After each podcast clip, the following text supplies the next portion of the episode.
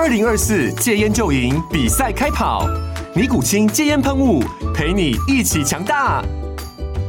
戒烟不容易，单靠意志力戒烟的人，时常无法克服戒断症状而失败。尼古清戒烟喷雾将是你的神队友，简单一喷，药品急速释放，立即缓解七大戒断症状，不限场合提高戒烟成功率。除了尼古清神队友，你还可以寻求专业医疗人员协助，一起迈向戒烟成功之路。尼古清戒烟喷雾，用科学方法戒烟，请咨询全台各大药局及戒烟门诊。本广告由尼古清戒烟喷雾、胃部药书字第零二七八三五号提供。嘉安嘉护股份有限公司，台北市中山区民生东路三段二号十楼，北市卫药广字第一一三零三零一九零号。尼古清戒烟喷雾，相伴每个新开始。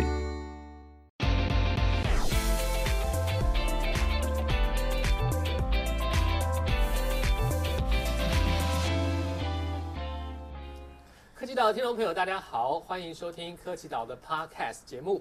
我们的 Podcast 是由科技岛新闻平台和一一一人银行所共同制播，希望能够帮助所有想要成为科技新贵的年轻人们去掌握他们的职场竞争力，也了解最新的科技趋势。提到科技趋势，我们上一集已经有跟大家谈到，现在我们没有办法忽略的就是整个人口结构不断迈向高龄化的一个发展方向。这件事情其实影响很大，因为其实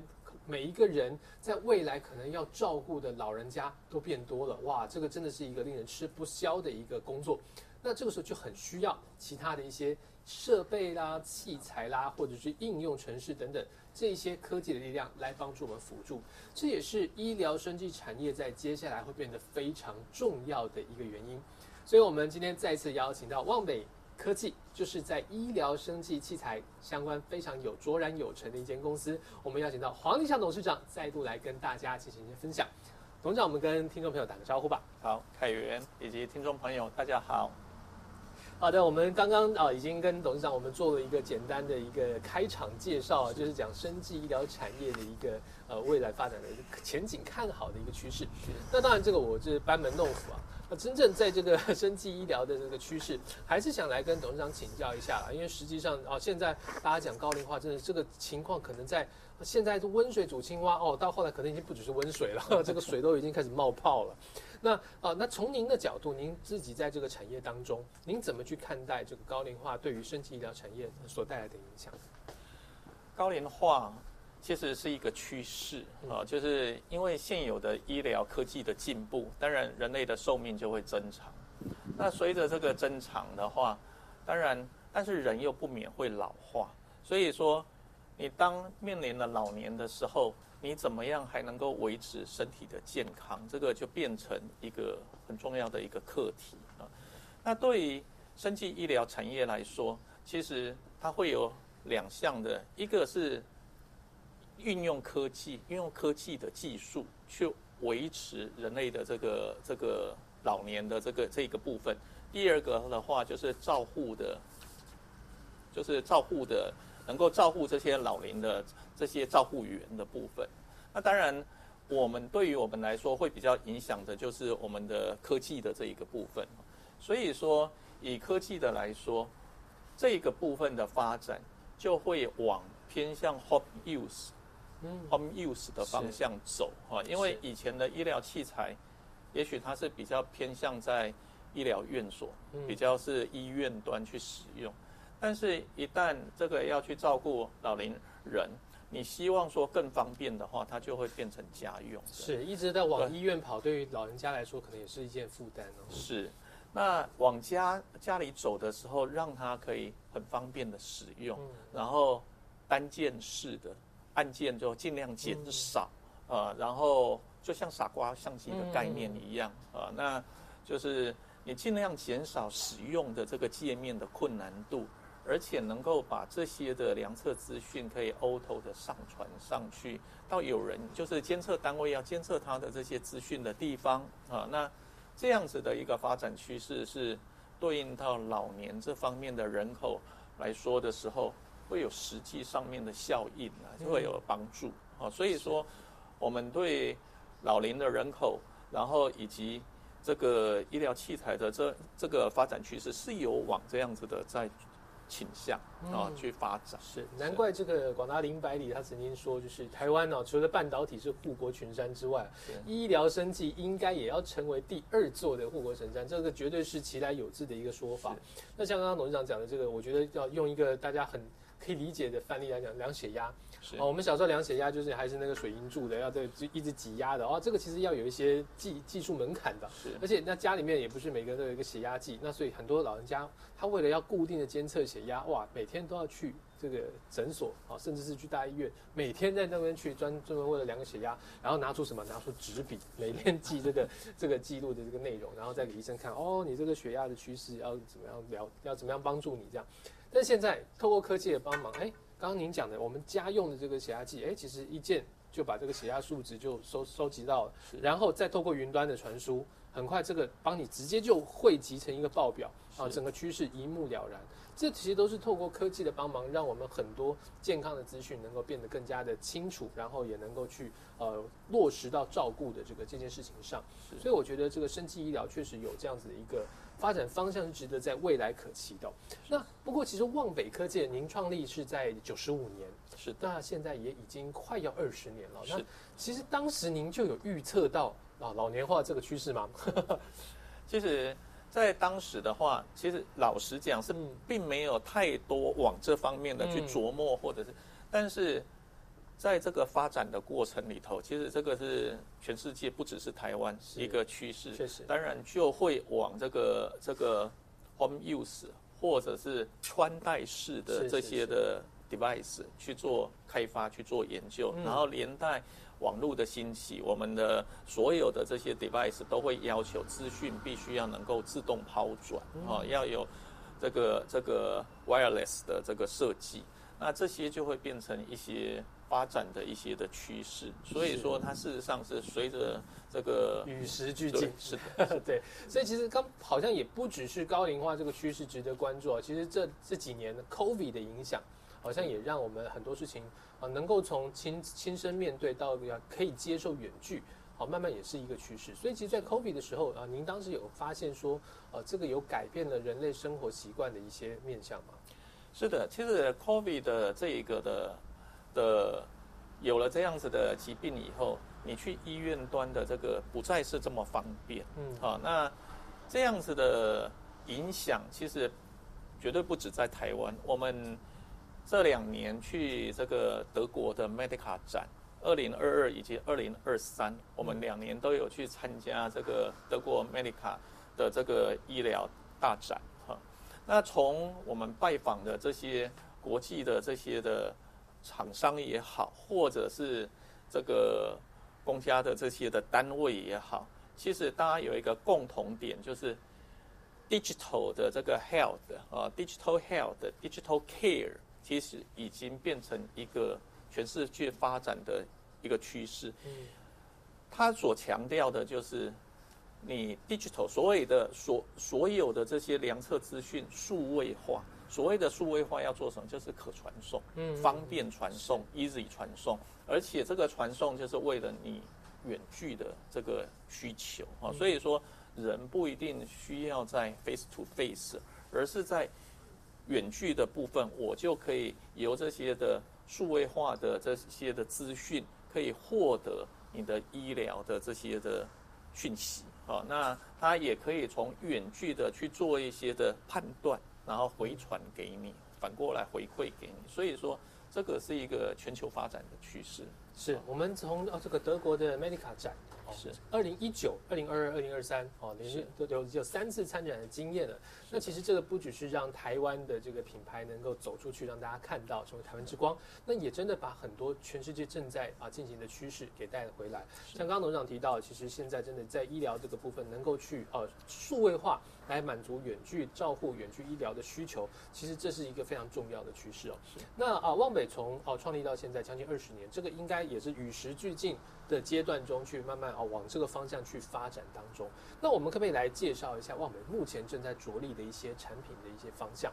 那比如说像现在我们旁边啊有一有一个设备，那当然如果你是用听的话，可能没有办法，但是透过视觉辅助，所以我们可能还是请董事长帮我们介绍一下，用这个让能够听众也能够了解说我们现在旁边这台设备是什么内容。我们旁边的这一台设备的话，是一个叫做多参数生理讯号监视器。所谓多参数，其实就是多合一的意思。它虽然只是一台机器，但是它具备了心电图，具备了。血氧、血压、体温的这些量测的功能啊，所以说一台机器的话，它可以量测你多个参数，然后整合在一整台的机器里头。为什么需要这样子？其实医生可以一次的可以由这些的生理资讯同时的判断。比如说一个心血管有稍微有一点问题的这些病人，你。量测血压，他可能不只是血压高而已，它可能医生下一步马上要看你的心电图。嗯，这个心电图你是不是有可能左心室肥大哦？然后它就可以提供给你血压、心电图。那你的血氧功能是不是？如果说你这时候血氧功能又不好又下降哦，这个他判断你这个这个这个风险就会又逐步的增高。所以说这样子的一台设备的话，它事实上是一个。所谓的 professional 的设备，就等于说应该是要在医院端、医疗端、医院端使用的。那如果是家用等级的话，可能就比较不是这样子的。家用等级我们就会比较强调轻便、穿戴、轻巧，哈，尽可能。那它的发展趋势是分开来的，就是两专业化跟家用的。家用的会稍微会分开来的这样子。那我们以现有旁边的这一台的话的这个的话，还发展到 Touch Screen Panel，就等于说我是触控式的，哦，就是不需要再去按键，我可以触控，它就有功能。啊。那这个也是一个，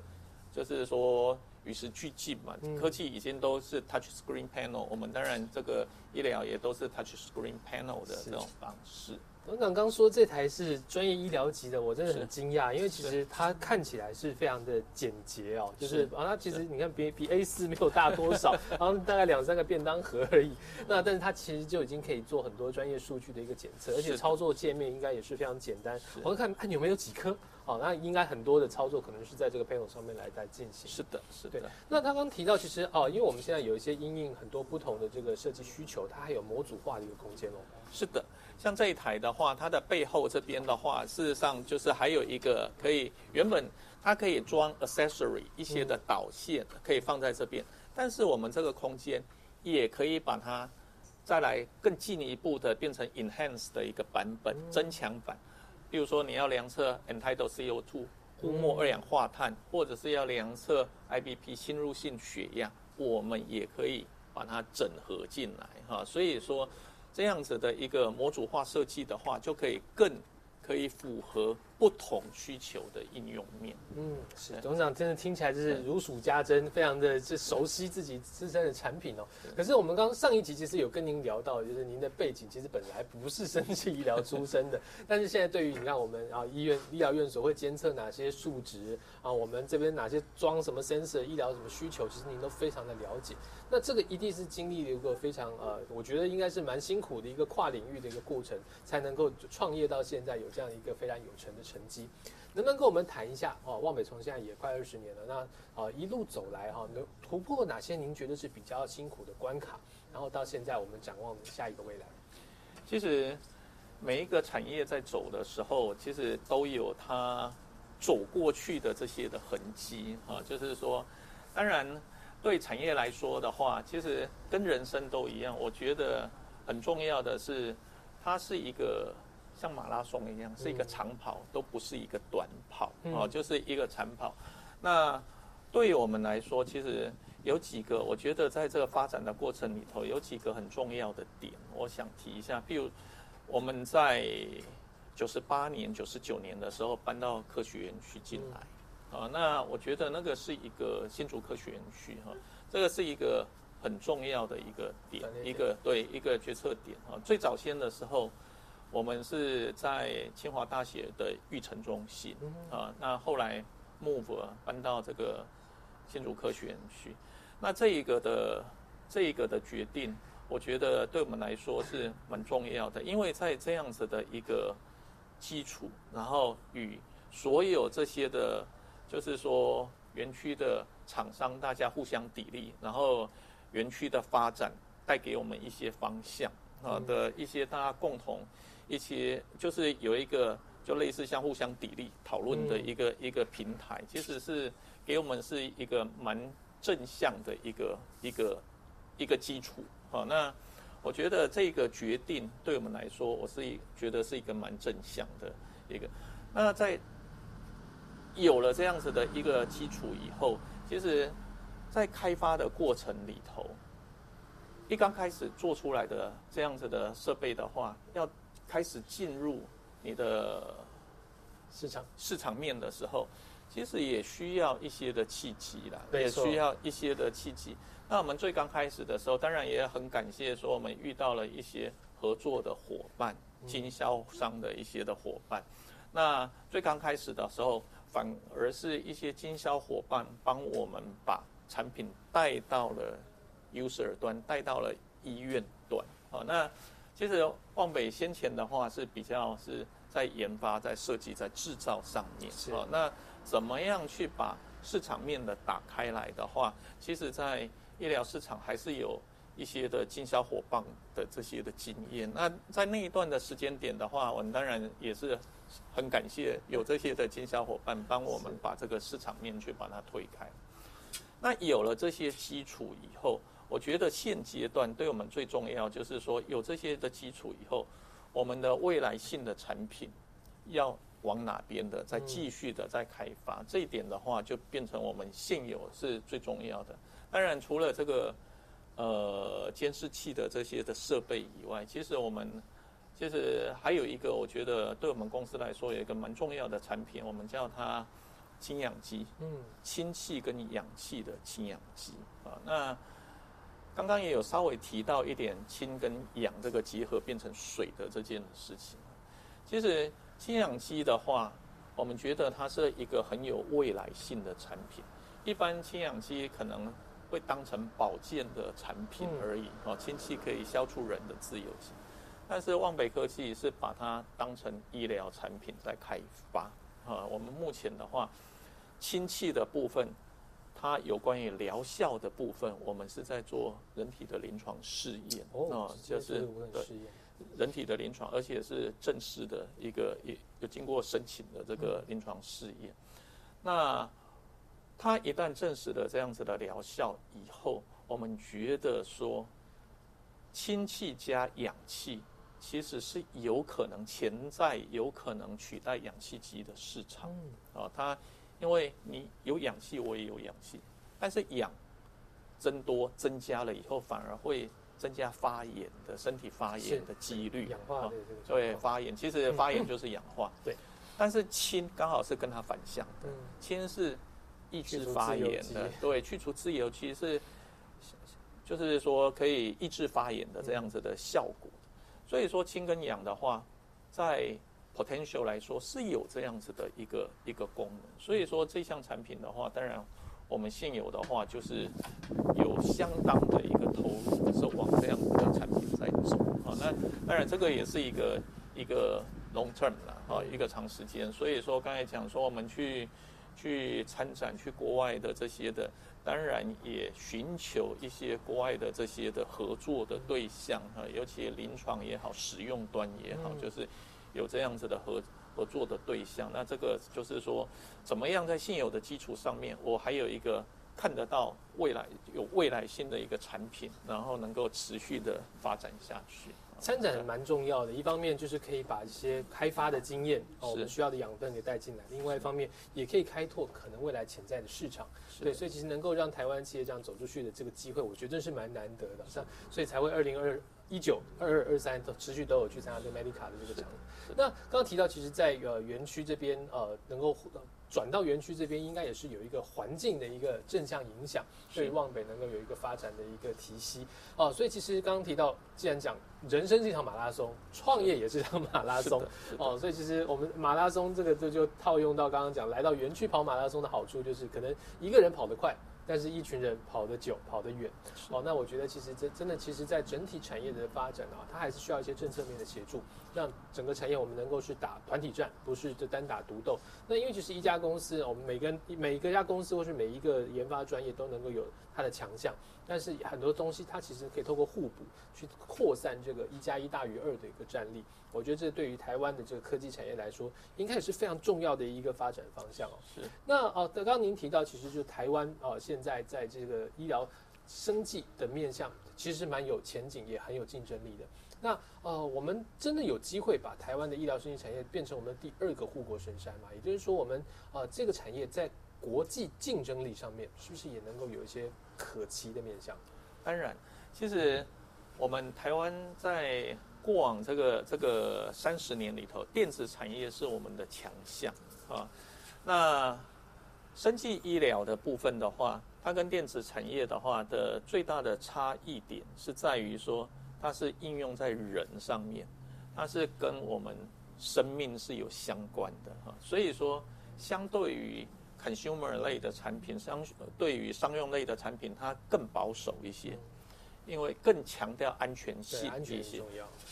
那任何的产业都一样，在原有在这个 field 里头的领先者，他可能会想要维持、保护他原有的的这些的 business 啊。那但是新的 newcomer 的话，当然 always 会想要把这个门拉开、推开。那带领这个新的，譬如说 AI 的技术、穿戴式的技术，像你看到有一些 Apple Watch 啊这些的，